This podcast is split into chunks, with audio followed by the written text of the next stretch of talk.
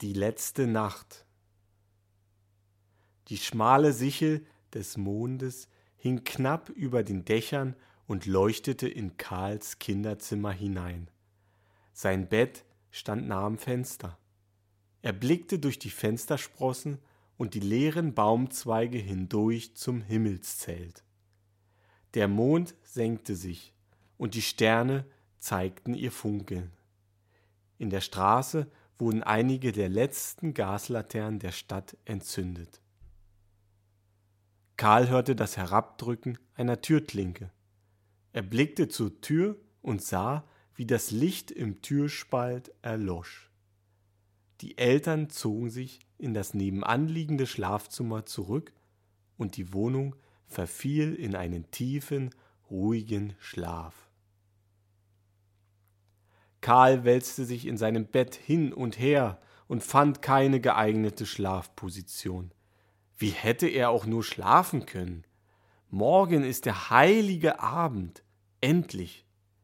Seit Wochen erwartete er ihn sehnsüchtig. Seine Gedanken kreisten um seine Wünsche und die Geschenke, die er sich erhoffte. Ob er dieses Jahr endlich den ferngesteuerten Trakt bekäme? Er malte sich aus, wie er ihn noch am Nachmittag ausprobieren wolle, draußen auf dem Sportplatz. Wenn es dann schon dunkel wäre, würde er die Scheinwerfer und die Beleuchtung einschalten. Mit Vollgas könnte er Runde um Runde auf der Tartanbahn drehen und die Vögel, die ihm in die Quere kämen, würde er mit dem mächtigen Signalhorn verscheuchen. Ein breites Grinsen huschte über sein Gesicht. Ohrenbetäubender Lärm war von der Straße zu hören. Es klang wie ein großer, schwerer Lieferwagen, der über das Kopfsteinpflaster bretterte. Doch wer konnte das nur sein, um diese späte Zeit? Es lagen doch schon alle in den Betten. Karl schob die Bettdecke beiseite, schlüpfte in seine warmen Wollschuhe und stellte sich an das Fenster. Mit seinen acht Jahren war er gerade so groß, dass er seinen Kopf über das Fensterbrett bekam. Neugierig schob er sein Gesicht nach vorn und presste seine Nase an die Glasscheibe. Alles war wieder still. Der Wagen hatte vor seinem Haus gehalten. Es sah aus wie ein altes, zerbeultes Paketauto, aber es war in Rot.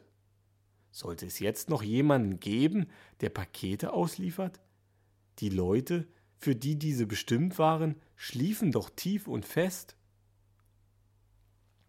Die Tür des Autos wurde zugeknallt und ein dicker, weißbärtiger Mann in rotem, langem Mantel erschien an der Heckklappe. Er zog einen rostigen Schlüsselbund aus der ausgebeuten Jackentasche. Er murrte und brummte, bis er den richtigen gefunden hatte und öffnete die Ladefläche. Mit einem kräftigen Ruck zog er sich hoch und verschwand. Die Tür schloss sich hinter ihm. Karl wusste immer noch nicht, was dort auf der Straße geschah, aber er wusste, dass er jetzt nicht schlafen konnte. Er rieb sich die Augen und wischte seinen Atem von der Fensterscheibe. Nach einer langen Pause in der nichts geschah, hörte Karl erneut Geräusche. Es klang wie ein tiefes Brummen.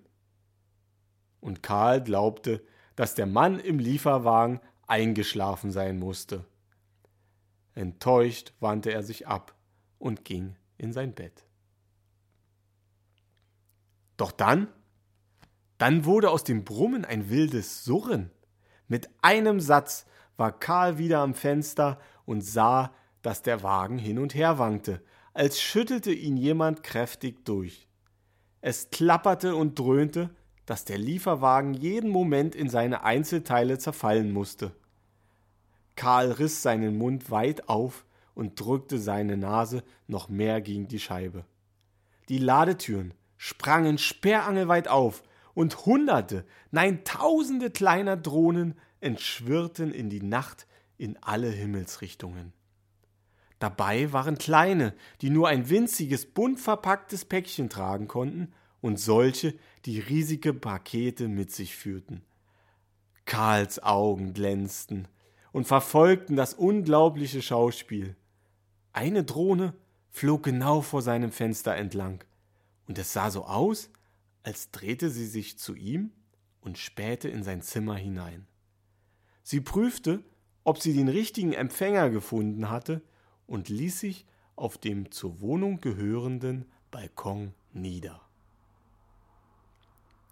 Der alte Mann stieg aus seinem Wagen und klopfte seinen Mantel ab. Er sah zu den Sternen und nickte bedächtig. Dann sah er den kleinen Jungen am Fenster, hob seine Hand, winkte ihm zu und rief Ho, ho, ho. Dann setzte er sich hinters Steuer und rumpelte, genau wie er gekommen war, in die dunkle Nacht davon. Das war eine Geschichte von David Damm.